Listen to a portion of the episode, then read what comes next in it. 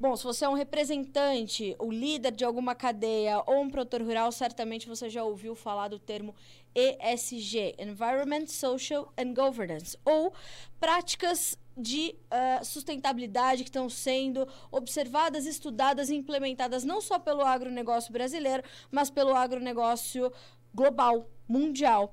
E, e, cada vez mais a gente tem visto, de fato, o setor buscar entender do que se trata, entender esse que é um setor realmente é, que está na vanguarda de algumas práticas e ele precisa ser é, é, adquirido né, e precisa ser colocado no nosso dia a dia aqui no Brasil para que a gente possa, além de melhorar as nossas práticas de produção, a gente possa também garantir a otimização da nossa competitividade no comércio global. Para para isso, no nosso episódio de hoje do podcast Conversa de Cerca, aqui no Notícias Agrícolas, a gente convidou o advogado Emanuel Pessoa, que é especializado em direito econômico internacional e governança corporativa, para definir para a gente, para nos explicar, nos esclarecer e nos orientar sobre essas relações das práticas ESG com o agronegócio. Não é isso, Emanuel? Seja bem-vindo ao nosso podcast, é um prazer recebê-lo. E conhecimento bom é conhecimento compartilhado, né? Carla, prazer é todo meu, muito obrigado. Prazer estar aqui com você, prazer estar aqui com todo mundo que assiste a gente. É interessante você colocou as práticas de ISD para o agro, porque as pessoas, quando estão falando disso hoje, elas falam muito relacionado a empresas de serviços, a investimentos, mas não se tem falado ainda tanto do agro, porque normalmente quando as pessoas falam do agro, elas pensam unicamente na sustentabilidade e falam pouquíssimo da parte social e principalmente, praticamente não se fala no agro da parte de governança corporativa, o que é um equívoco. E quando a gente traz essa questão da governança, é, hoje a gente vê que realmente o produtor é, ele tem buscado colocar isso dentro do seu dia a dia, colocar a governança como parte importante e determinante da sua gestão, né, Emanuel? O que acontece quando a gente vai pensar em governança corporativa é o seguinte: o produtor brasileiro ele cada vez mais é organizado de uma maneira que realmente parece como se ele fosse uma empresa. Na verdade, todos eles se organizam como empresa. Não faz sentido para o produtor brasileiro não atuar como empresa. Mas quando eu digo isso como empresa, tem se profissionalizado cada vez mais. Contudo, o que acontece é que muitas vezes hábitos antigos eles não são abandonados. Então, aqueles fazendeiros, plantadores, que eles foram lá, desbravaram a fronteira agrícola, colocaram a cultura da soja e tantas outras culturas que nem eram comuns naquela região, investiram por dezenas de anos no aumento de produtividade, na questão de diminuir é, os eventuais barreiras fitossanitárias estrangeiras, aumentar a produtividade mesmo com todos os problemas que a gente sabe que existem no Brasil. Então eles pensam, eu cheguei até aqui, eu fiz tudo.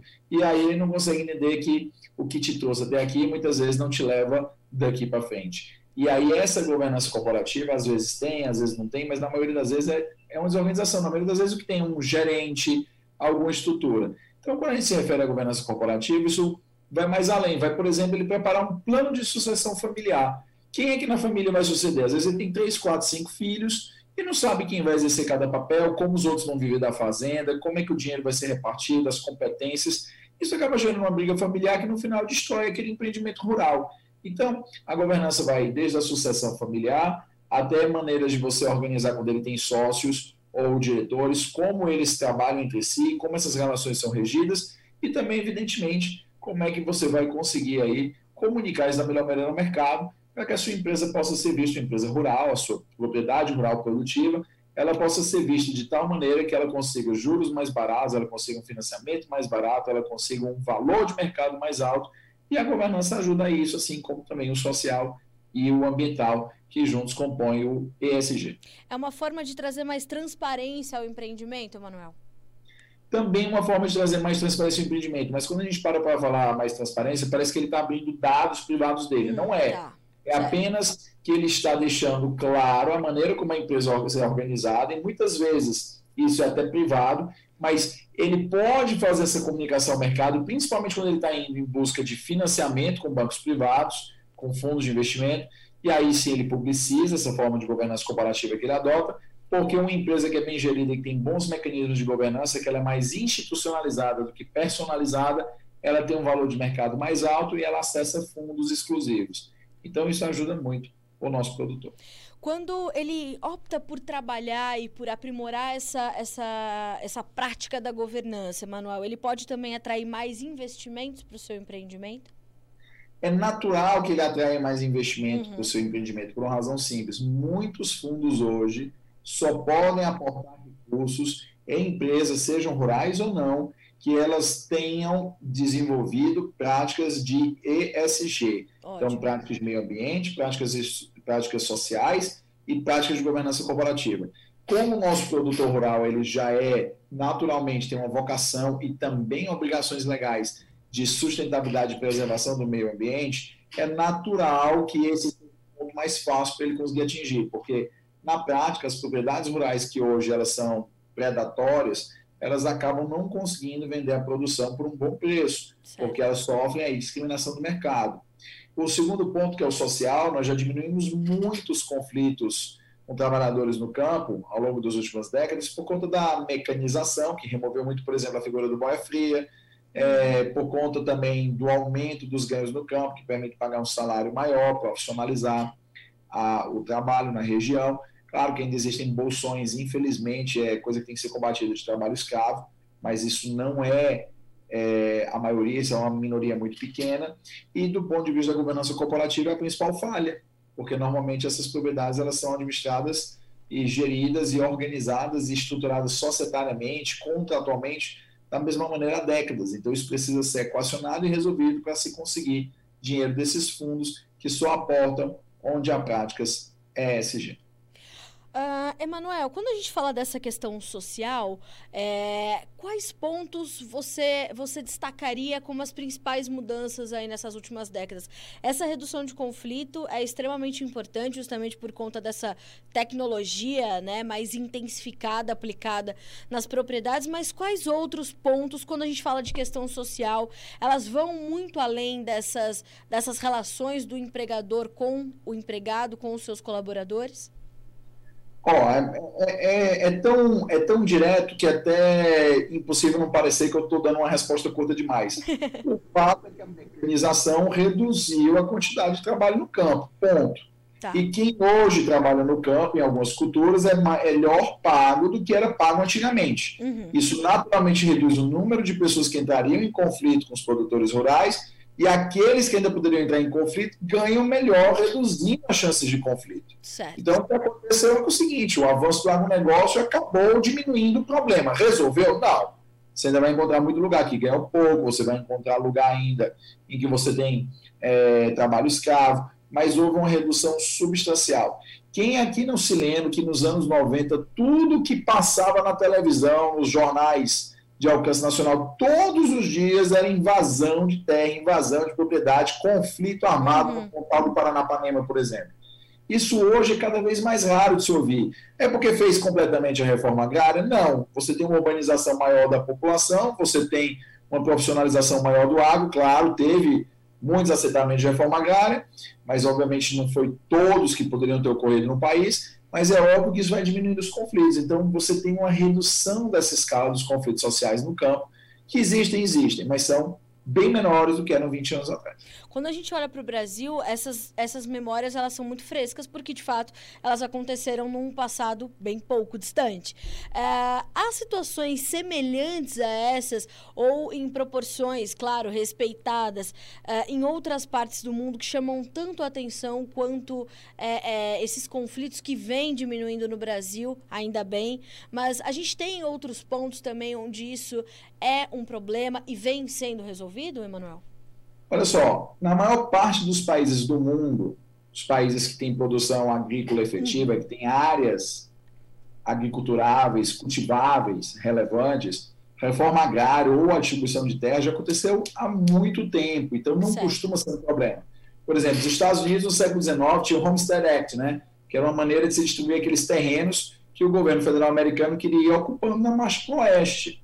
Então, aquilo dali ajudou a distribuir propriedade rural entre um número imenso de produtores americanos E você tem esses descendentes até hoje são propriedades são proprietários rurais. Uhum. Então é diferente a situação do Brasil de outros países, tá? Então o Brasil por uma peculiaridade local, por ter tido cultura de plantation muito tempo, e pela maneira que ocorreu a nossa imigração, para substituir no começo, né, primeira, as primeiras ondas migratórias para substituir mão de obra escrava nas grandes fazendas e não vamos importar pessoas para povoar o Brasil e, e, e ocupar a terra. Então, por conta dessas diferenças, o Brasil manteve por muito tempo, como ainda tem, imensas propriedades rurais, pouquíssimas pessoas em proporção ao número de habitantes são proprietários rurais em relação ao que ocorre em outros países é, desenvolvidos, mas o que ocorreu foi, de novo, a mecanização e o aumento do ganho salarial no campo reduzir o conflito social.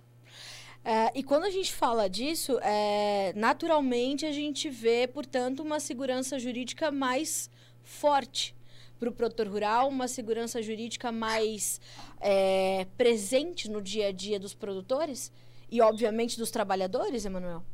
Bom, eu digo sempre que no Brasil faltam três seguranças. O Brasil é um país que carece de segurança jurídica, carece de segurança institucional e carece de segurança física. Certo. Tá? Então, é um problema constante. O fato de diminuir os conflitos sociais não não é, não se relaciona com segurança jurídica. Aí era muito segurança física e institucional. A segurança jurídica no Brasil é um problema muito sério porque os tribunais, as cortes no Brasil, sejam primeiro grau, segundo grau, especial, extraordinário, supremo, o que for, mudam de decisão, mudam de orientação jurisprudencial a todo tempo. Não existe uma uniformidade verdadeira que perdure ao longo do tempo. Então, em função disso, a gente tem segurança jurídica porque você não tem certeza se uma interpretação de hoje um contrato vai ser respeitada depois de amanhã. Uhum. Então, a nossa insegurança jurídica ela vem daí e não dos conflitos sociais. É, é, é, justamente te fiz essa pergunta, justamente por conta dessa instabilidade, né, do, do, do, do, das cortes, como você falou, a gente tem esse problema. E quando a gente olha para o agronegócio brasileiro, as regras do jogo mudam muito rapidamente a todo momento. Isso é um problema na hora de aplicar essas práticas ESG. Às vezes ele aplicou, o produtor aplicou. Daqui um tempo, muda a regra do jogo, ele tem que refazer ali algumas coisas. Isso é comum no Brasil ou estamos melhorando nesse sentido? Oh, isso é comum no agronegócio. isso é comum na prestação de serviços é. em geral, isso é comum na indústria, isso é comum nas profissões liberais, no Brasil é comum em tudo a insegurança jurídica da mudança constante das regras. Certo. Só que na maioria das vezes não é que a lei muda todo o tempo. Na maioria das vezes a lei é estável. O que muda são ou os decretos regulamentadores hum. ou como o mesmo tribunal interpreta aquela norma. Certo. Então, às vezes, o tribunal interpreta uma norma de um jeito, dois anos depois, o mesmo tribunal muda a interpretação. Dois anos de novo, já volta para a interpretação anterior. Então, esse vai, não vai, diz, diz esse, é, isso lembra até aquelas músicas de Olimpíadas, né? Puxa em cima, leva e traz. Esse negócio que você tem com a interpretação das normas no Brasil atrapalha todo tipo de investimento. Por quê? Imagine que você é um investidor estrangeiro. O Brasil te promete uma taxa de retorno de 10%, mas com a instabilidade você tem um risco de 50%. Então, na verdade, na sua cabeça, você não tem 10% de retorno, você tem 5%. Aí você pensa, eu vou mexer no Brasil com a taxa de retorno com 5% de chance, mas tenho 50% de chance de não ganhar nada, ou eu vou meter o dinheiro nos Estados Unidos, onde eu ganho 4 com certeza. Claro. Não, a maioria dos investidores vai para a certeza. Hum. A maioria das pessoas prefere o certo ao duvidoso. Então, essa instabilidade brasileira tira muito dinheiro do Brasil.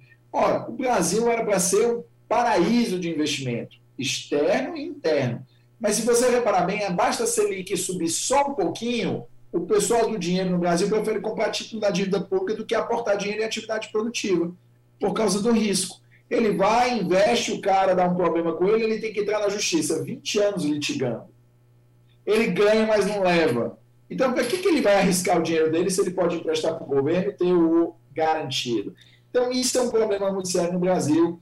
Tanto que eu digo que a principal reforma que a gente faz no Brasil não é educacional, não é política, não é nada por mais que sejam essenciais. Se não houver uma reforma judicial, do judiciário, da estabilidade das decisões judiciais no Brasil, você pode criar a melhor regra do mundo, que a interpretação vai mudar toda hora.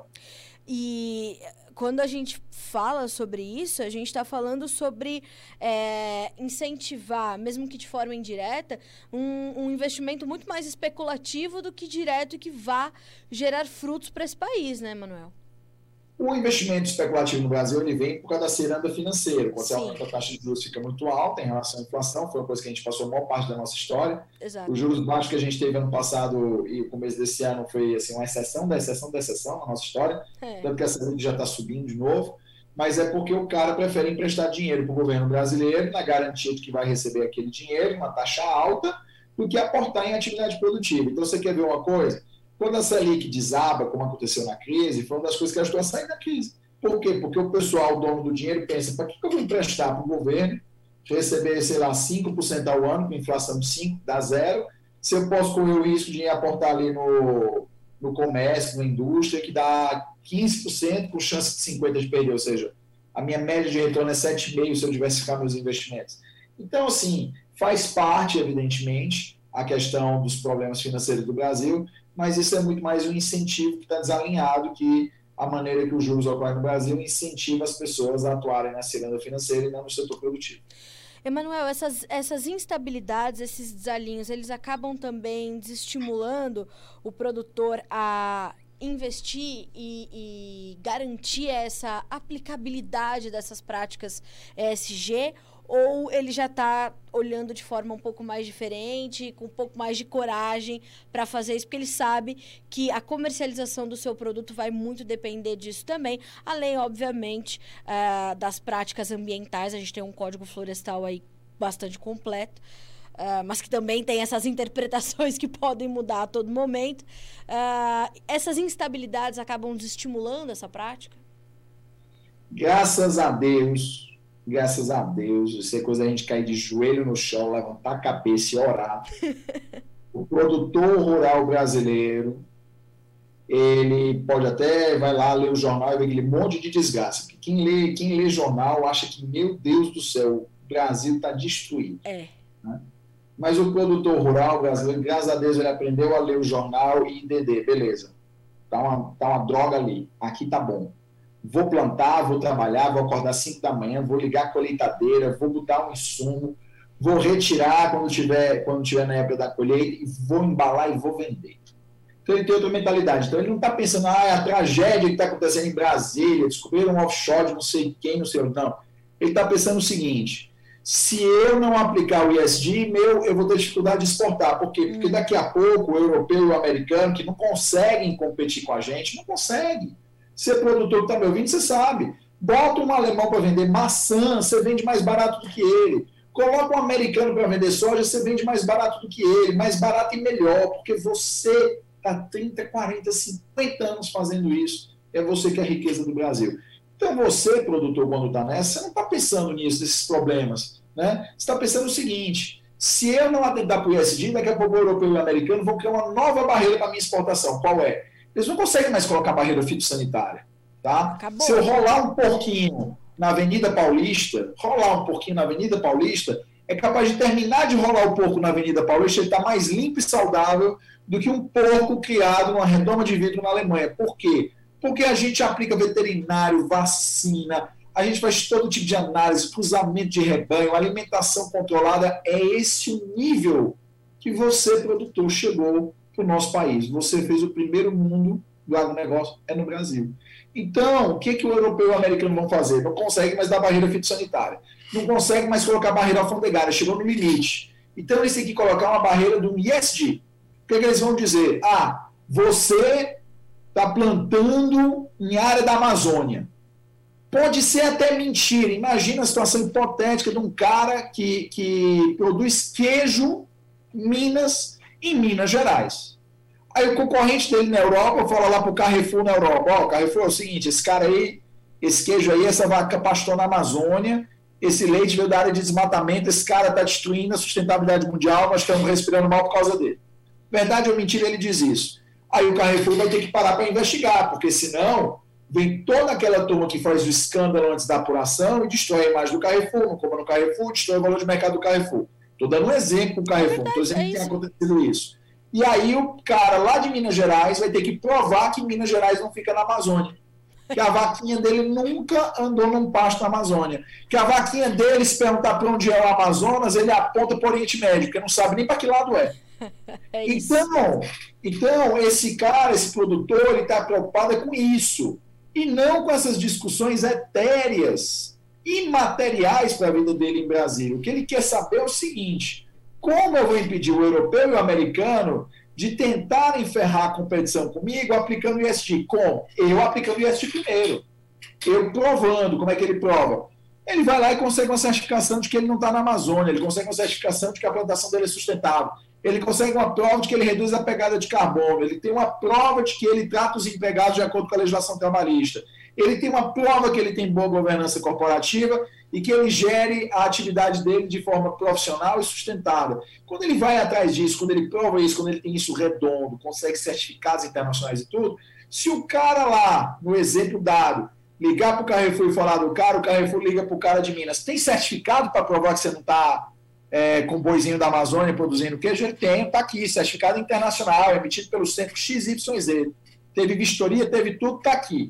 Ó, tá aqui a geolocalização do boi. Ponto. Você viu que esse boi nunca passou, né? Vou, vou até exagerar, esse boi nunca passou do, do, da linha de Tordesilhas. Pronto. E é isso. Então, o nosso produtor, ele está hoje se preocupando cada vez mais com ESG, porque se ele não se preocupar com ESG, ele vai ter bloqueios na sua exportação. E segundo ponto, hoje, cada vez mais, você tem uma gama de consumidores que eles são extremamente preocupados com essa questão. E esse tipo de consumidor que é preocupado com essas questões é o consumidor que vira fã. Ou seja, ele é o cara que faz a propaganda da sua marca. E aí, esse consumidor, lógico, eu não estou falando que eu, como consumidor, eu sei exatamente qual é a fazenda que saiu a banana que eu comi hoje no café da manhã. Lógico que não.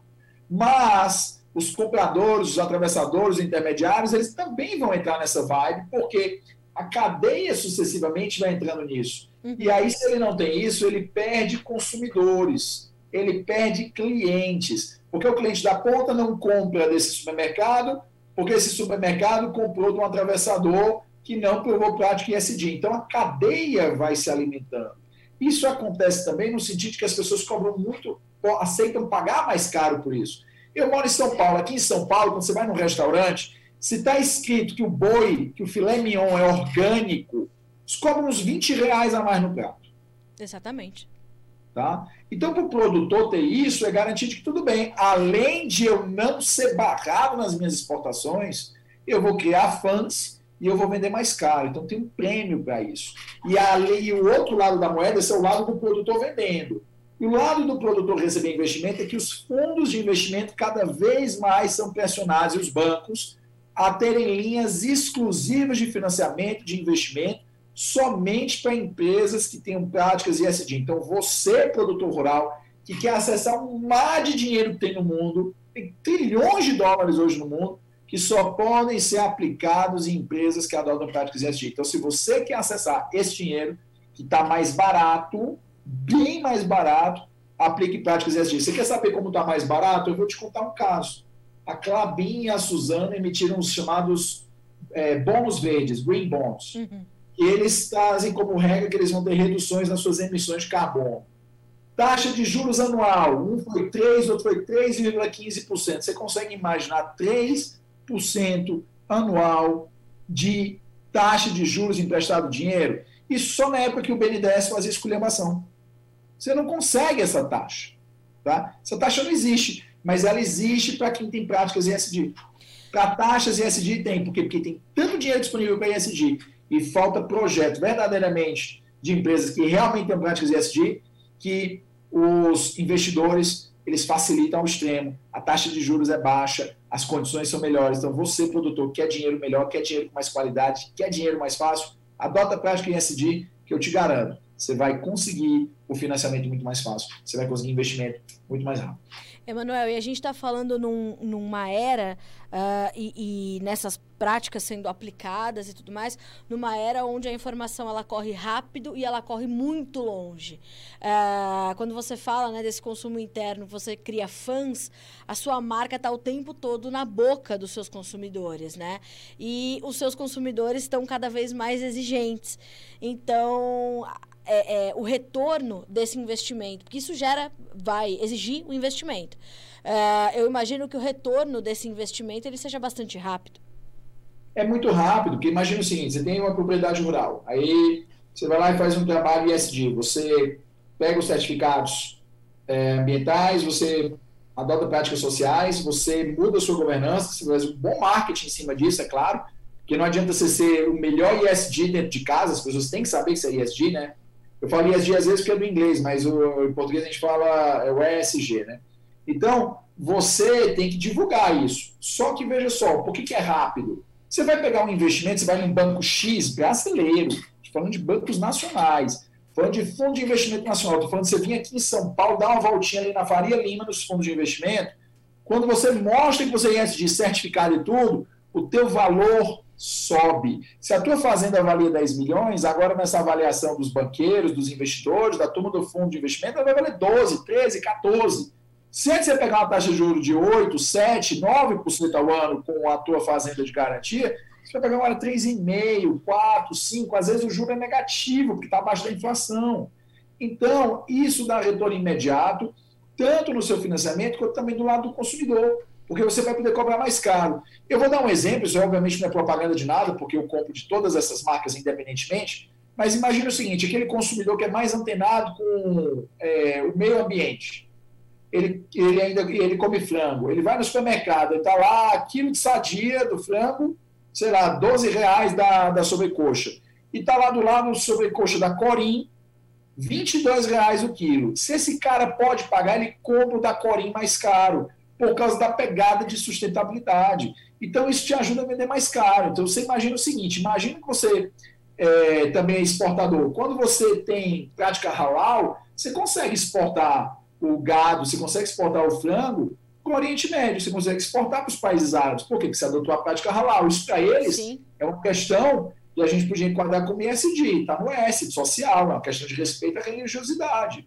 Quando você faz a prática caché, você consegue exportar para Israel, vender para os judeus, isso é mais caro. Então, da mesma maneira que você consegue adotar essas práticas, você vende para um consumidor que está disposto a pagar mais caro. Se esse consumidor paga mais caro na ponta pelo seu produto, o seu atravessador também vai te pagar mais caro. Então investe nisso que o retorno é rápido, tanto na venda quanto no financiamento. Como é que você sente os produtores é, recebendo essas informações, Emanuel? Ah, quando você fala diretamente com eles, qual é a contrapartida que você recebe? Como é que eles se comportam e, e passam a conhecer mais dessas práticas e adotar isso efetivamente no seu dia a dia, nas suas propriedades? E se comporta como um ser humano. E sabe como é que se comporta o ser humano? O ser humano se comporta da seguinte maneira: se não é urgente, imediato, ah, eu deixo para depois. Sim. Só que enquanto você deixa para depois, o teu concorrente não deixou para depois. Já e se fez. o teu concorrente não deixou para depois, ele vai tomar o teu mercado. Ele vai pegar o dinheiro de investimento que era teu, a fazenda dele vai crescer mais rápido que a tua. E amanhã ele te compra. Então, não entra nessa de, ah, mas eu já ganho bem. Não. Isso é um jogo que as pessoas estão jogando agora no começo. Daqui a pouco, quem entrar nisso vai crescer tanto e vai dominar os outros que você que não entrar na prática ESG agora vai se arrepender de chegar atrasado. Quem chega cedo bebe água limpa. Então, começa agora as suas práticas ESG. Uh, ah, Emanuel, como é que. Uh, quando você, né, você que trabalha diretamente com os produtores, você, você imagina que tenha algum ponto específico desses três, né, desses, desses três componentes desse tripé das práticas ESG há algum deles que tem mais resistência ou mais dificuldade. É, a gente vê, por exemplo, para a questão ambiental, diversos mecanismos aparecendo, como a CPR verde, por exemplo, essa questão você falou dos green bonds, o mercado de carbono, né? O Brasil sendo aí um credor do mercado de carbono, né? E podendo usar e isso a seu favor. E por isso ninguém regulamenta o mercado de carbono. Aí que eu quero entender. Pois é, é isso aí que eu quero entender. Ah, ninguém regulamenta. Por que, que não regulamenta o mercado de carbono? Porque ainda não está regulamentado com preço, tudo certinho, bolsa e tudo mais. Porque a gente é credor. Coloca os Estados Unidos e a China de credores para você ver se amanhã esse mercado não está regulamentado. Mas eles são devedores. Então, coloca a barriga. Você quer entender a dificuldade? Eu vou te colocar a dificuldade. Tem a dificuldade de terceiros e tem a dificuldade interna. A dificuldade de terceiros para o setor rural é o meio ambiente, é, é, é o E. que vem de environment, né, de meio ambiente. Sim. Por quê? Você está lá na sua fazenda, você não planta na Amazônia, você refloresta, você cuida, você faz até carinho nos bichinhos, tá? Você alimenta tudinho. Você é o cara. Você é o padrão modelo do conserva, do, do, da conservação ambiental. Te pintam como um monstro que está destruindo a Amazônia, mesmo que a tua propriedade seja lá no Rio Grande do Sul, na fronteira com o Uruguaiana. Tá? Você tem uma propriedade rural e cola no Ceará. Você está destruindo a Amazônia. Então, esse, esse problema com o produtor, muitas vezes, é um problema externo. Qual é? Percepção. As pessoas têm que entender o seguinte: tinha uma frase, né, que eu não sei se hoje pega bem ou mal falar, mas quando eu era criança se dizia assim, que não basta ser, tinha que ser como mulher de César, não bastava ser ética, tinha que parecer ser ética. Então, não é só você conservar o meio ambiente, você tem que deixar claro para as pessoas que você faz isso. Não é só você ser sustentável, você precisa que as pessoas saibam disso, porque do contrário, por mais que você faça, as pessoas vão dizer que você não faz. E por isso é importante o você ir atrás de certificado, você ir atrás de comprovante, você ir atrás de laudo, você ter isso na mão, especialmente certificados internacionais. Quanto mais certificados internacionais você tem, mais difícil são as pessoas dizerem para você que você, não deva, que você devasta, que você é desmatador, que você é explorador do meio ambiente, que você contribui para o aquecimento global. Não, a maioria dos produtores brasileiros faz nada disso. Eu, eu tenho certeza que 99 de cada 100 produtores brasileiros conservam mais o meio ambiente do que qualquer produtor da Alemanha, qualquer produtor dos Estados Unidos, qualquer produtor do Japão. Então, como a gente realmente tem essa pegada de conservação, tanto porque quem nasce no Brasil ama a natureza, é difícil não gostar de natureza no Brasil, né? É impossível. Está é, no nosso DNA, está no, tá, tá no nosso estado de ser, está na nossa alegria, na felicidade, porque a gente canta desde que a gente nasce. Então, você precisa não apenas ser alguém que conserva, você precisa aparentar também para as pessoas isso. Então, só ser sem as pessoas saberem não adianta. Então, certificação. Então, esse é o problema para mim que vem de fora. A maior parte, claro, tem alguns que devastam, tem alguns que destroem floresta ilegalmente. Esses daí, eu espero que venha todo o peso da lei para que eles parem de macular a imagem dos outros que fazem tudo certinho. E do ponto de vista interno, o maior problema é governança corporativa. Por quê? Você fez uma coisa a vida toda de um jeito, é acostumado a mandar sozinho, abriu, abriu tua empresa, construiu tua fazenda, plantou sozinho, hoje que você cresceu, aí você pensa, Pô, por que, que eu vou agora colocar gente para dar ordem para eu sair do negócio? O que te trouxe até aqui não vai te levar até ali. Então, você precisa de uma governança corporativa para conseguir mais investimento, para conseguir financiamento mais barato e para tornar ainda mais profissional o teu negócio não é a parte profissional da produção. A parte profissional da produção, o Brasil é incrível. É, é profissionalizar a parte da gestão, da administração, da gerência, da atuação. Isso daí faz parte da governança corporativa e isso ainda é deficiente no Brasil, infelizmente, não tem o que dizer, não dá para mentir dizendo, não, é ótimo. Não, não é. Tem muita resistência interna, muitas vezes, dos produtores, porque eles são acostumados e querem manter tudo como eles sempre fizeram, e isso não funciona mais para que eles possam se expandir no ritmo que eles poderiam. Emanuel, onde que a gente tem que melhorar da porteira para fora para garantir uma mudança dessa reputação da produção brasileira. É, é, o que você falou. Você não devasta, vão falar que você devasta. Você não desmata, vão falar que você desmata. Você não polui, vão falar que você polui. Pelo amor de Deus, essa é uma, essa é um, é discutir o sexo dos anjos, porque já claro. Os números não são mais suficientes para o Brasil né? A gente tem dados, a gente tem satélites de última geração mostrando os números que é, é, são bastante claros e a gente precisa lutar contra eles o tempo todo, porque a gente consegue ver os, os números subvertidos, né? É, é para mostrar que em algum momento a gente está fazendo errado, quando, como você falou, 99 de 100 produtores fazem certo. Ah, mas, ó, você tem que pensar uma coisa. Você acha que tem menino inocente nesse jogo? Mas não tem, né? Menino, não tem menino inocente, não tem criança nessa brincadeira. Claro. Tem, tem, tem, gente maliciosa para dizer chega. Então, o que, que essa turma quer?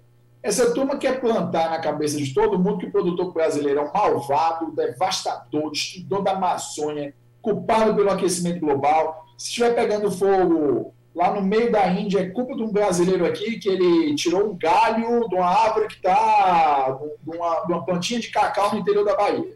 Tá? Por que essa narrativa interessa? Porque não há país no mundo que consegue competir no agronegócio com a gente. Traga um. Traga um. Coco é da Índia. Quem é que domina o mercado de exportação de água de coco? Né? É, se não me engano, castanha também é da Índia. Acho que coco é da Índia, que veio pelo mar, coisa assim, ou é castanha, são os dois, não lembro. Mas é o coco ou a castanha dos dois. Mas os dois mercados, quem domina? A gente. Aí você vai disputar, por exemplo, é, venda de soja. Ah, os Estados Unidos passaram décadas dominando esse troço. Aí agora vem aqui a gente, quem é o rei da soja? Brasil. Então você acha que os americanos não querem botar uma pecha terrível na gente? Para que os importadores lá fora não queiram mais comprar do Brasil, porque do contrário eles vão ser perseguidos pelos seus consumidores? Então, o que a gente precisa aí, fortemente, é o seguinte, e falta mão de obra qualificada. Eu conheço pouquíssima gente que também entende ESG, especialmente do agro. Isso é um problema, porque você, produtor, precisa desse tipo de coisa para você conseguir suas certificações internacionais, porque com essas certificações, ah, Manuel, você não fala certificação brasileira? Não é que você tem que lutar com a arma do inimigo, você tem que lutar com o inimigo com a arma dele. Então, por exemplo, se o francês vem encher sua, sua, sua paciência, que você está devastando, você mostra, eu tenho um certificado da França. Foi uma empresa francesa que disse que eu não devasto. O americano vem perto, mas diz, olha, eu tenho um certificado americano.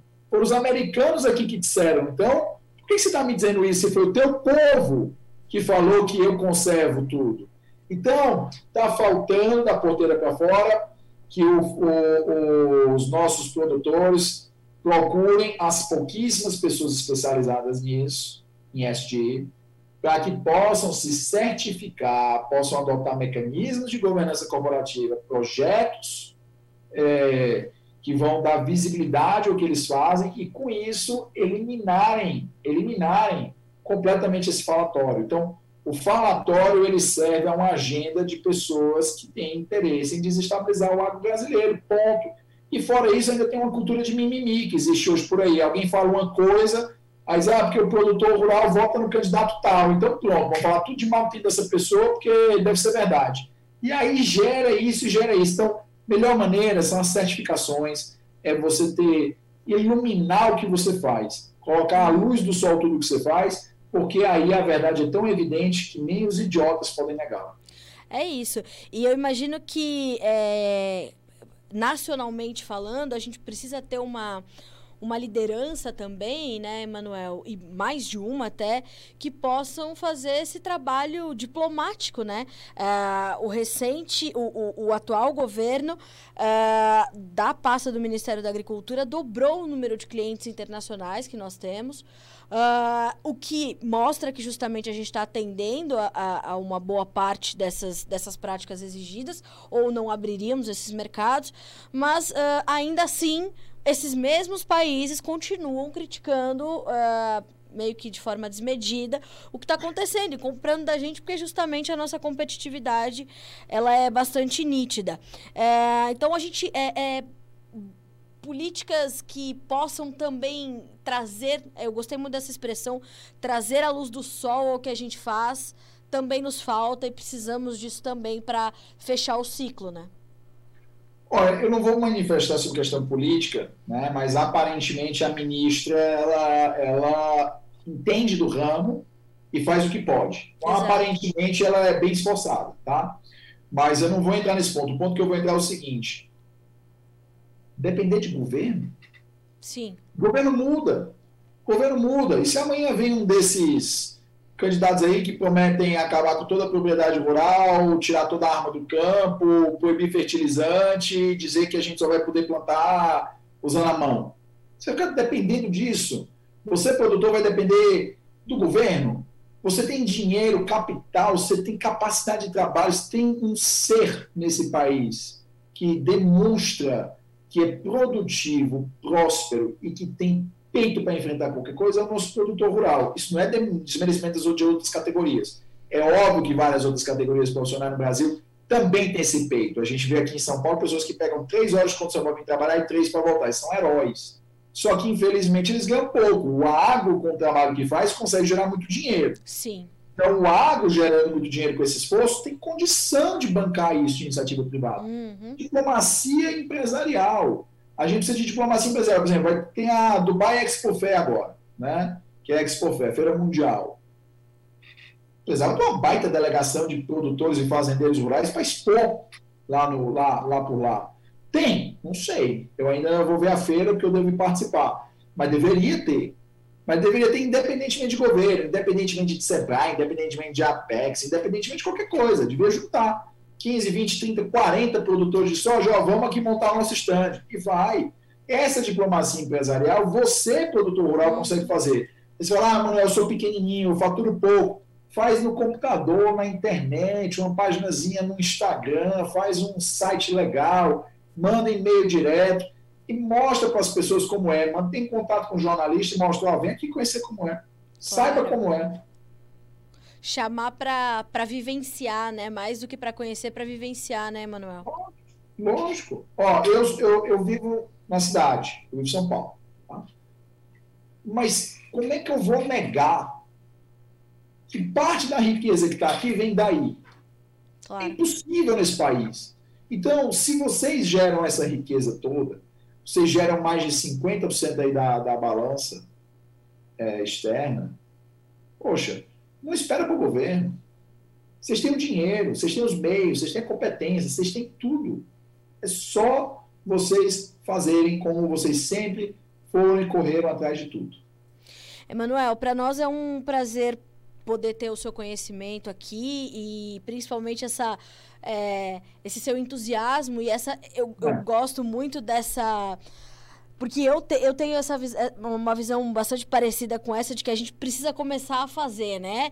E precisa começar a acontecer, né? Porque em algum momento a gente vai ter que parar de torturar os números para que em algum momento eles falem algo contra nós, atestem que nós realmente não preservamos aí 67% do nosso território com vegetação nativa, ou que a gente tem um código florestal, ou que a gente tem uma legislação que outros países não têm, ou que o senhor Emmanuel Macron, na França, fale que vai parar de comprar soja do Brasil porque estamos desmatando a Amazônia, ah, pelo amor de Deus. Então eu gosto Ó, desse entusiasmo. Você, né? você, você, entender, você entender o problema do Macron, tá? Ano passado, é, na época da eleição do Trump, é, eu posso comentar o nome do emissor ou não pode? Pode, pode, à vontade. Tá, eu tava, eu tava, me chamaram lá na CNN, eu tava lá, e eu falei, isso todas as letras, que se o Biden fosse eleito, podia ter certeza que o ministro das Relações Exteriores e o, e o, e o ministro do Meio Ambiente iam rodar. Por quê?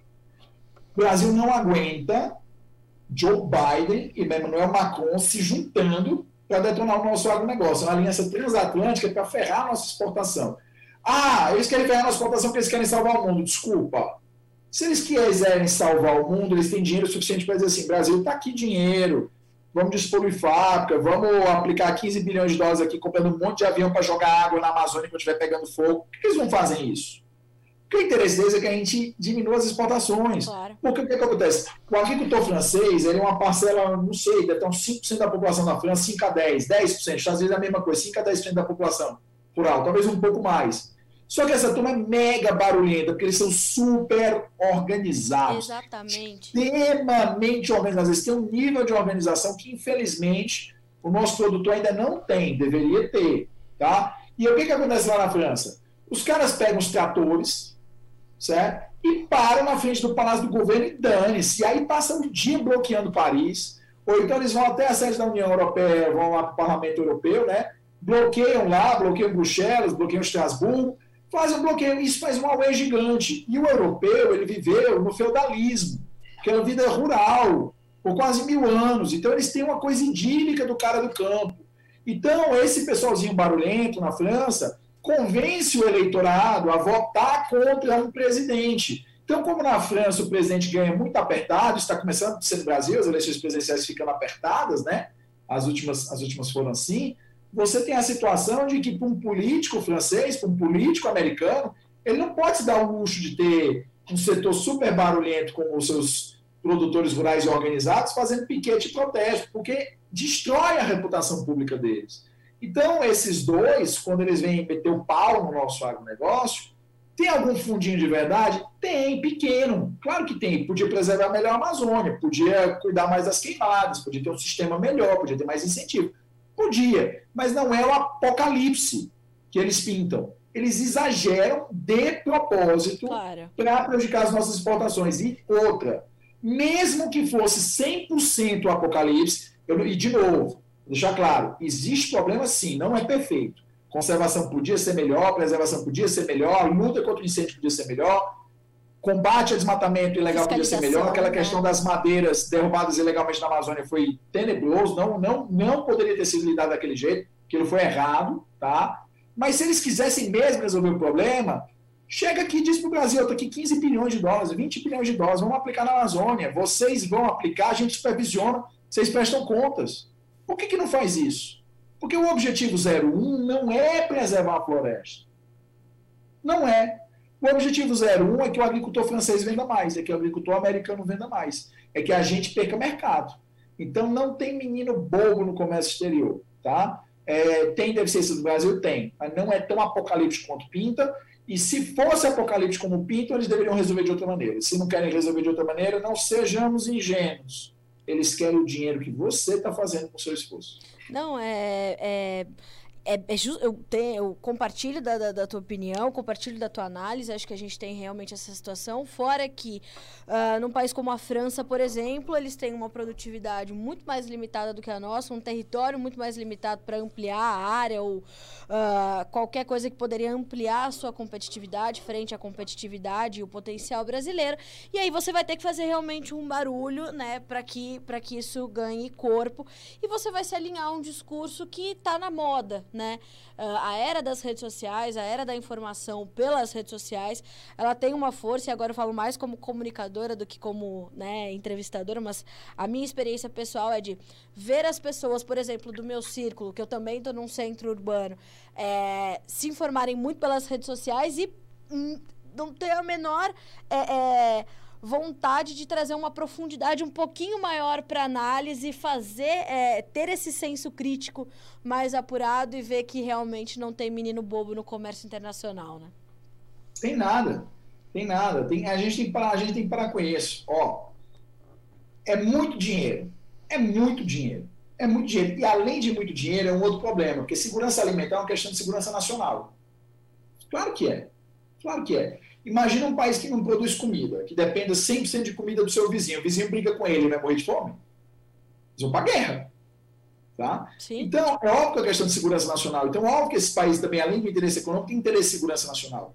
Não chegou ainda a esse ponto porque eles ainda produzem o suficiente para e tem estoques. Então, é óbvio, o Brasil é um país confiável de venda. Mas também tem essa questão. Então, assim, não tem inocente aí. A gente precisa começar a entender a situação de outra maneira. E para vencer essa situação, é deixar claro, ó, parceiro confiável, a gente protege o meio ambiente, tem falhas, mas tem mais acerto que falha, me mostra onde eu corrijo as falhas, vamos trabalhar junto, tá bonzinho, bonitinho, aproveita e come aqui um pedacinho de carne aqui que a gente criou ali no Mato Grosso do Sul, tá gostoso, né? E aí vai. E é assim, diplomacia. Então, Exato. tem que ser feito. Diplomacia comercial e um bom marketing. É isso. Emanuel, eu vou deixar aqui junto do nosso episódio todos os seus contatos também, para caso os produtores, é, né, deixar um caminho até você, para os produtores que queiram saber mais, é, queiram conhecer mais das práticas SD, para que eles possam entender também. E volto a te agradecer pelo teu entusiasmo, pela paixão pelo, pela qual você, com a qual você trata o assunto. É de pessoas assim que a gente precisa, para a gente continuar é, diminuindo essa cultura do mimimi e alimentando essa cultura do vamos fazer, porque tem gente já fazendo. E quem chega primeiro bebe água limpa. Sou dessa mesma, desse mesmo time. Obrigada. Foi um grande Eu te agradeço e eu até peço desculpa, achei que você ia ficar incomodada com a virulência, mas é porque é o seguinte: eu você sou tá assim. Num país, você está num país que ano a ano tem problema na indústria, o setor de serviços vai e volta, e quem está segurando isso aqui, ó, é o agronegócio. Sim. Aí tem as pessoas e tratam o agronegócio como que é, é, como criminoso. Aí o cara do agronegócio é, como é que fala na, na tinha uma música dizia no, no, óbvio que eu não compartilho dessa, dessa filosofia, mas o ditado popular dizia mulher de malandro que gosta de apanhar. E o agronegócio é mulher de malandro? Pelo amor de Deus. É. Então, assim, é, é, primeiro, gratidão, né, para você que segura o país. Tá? Você que tem segurado o país, lógico, todos os trabalhadores seguram o país, é, é um esforço coletivo, mas para você cujo setor, cujo crescimento do setor tem segurado o país, apesar de todas as dificuldades. Então, você que é produtor, primeira coisa, que orgulho que você está no nosso país, que orgulho que você é brasileiro, que orgulho da sua produção. Segundo lugar, vamos virar isso, porque você já virou coisa pior, você já derrubou, você já derrubou todos os problemas fitossanitários, você já venceu a barreira da produtividade, você já venceu a questão tributária, você venceu tudo. Isso agora dá para fazer. Então, é só continuar no mesmo caminho sempre. O trabalho duro vence qualquer mimimi. É isso mesmo. Emanuel, mais uma vez, obrigada. O Notícias Agrícolas está de portas abertas para ti. Sempre que quiser voltar, será muito bem recebido. O teu conhecimento mais ainda. Obrigada. Obrigado, e você. continue nesse caminho. Até mais. Graças a todo mundo. Obrigado, tchau, tchau. Obrigada.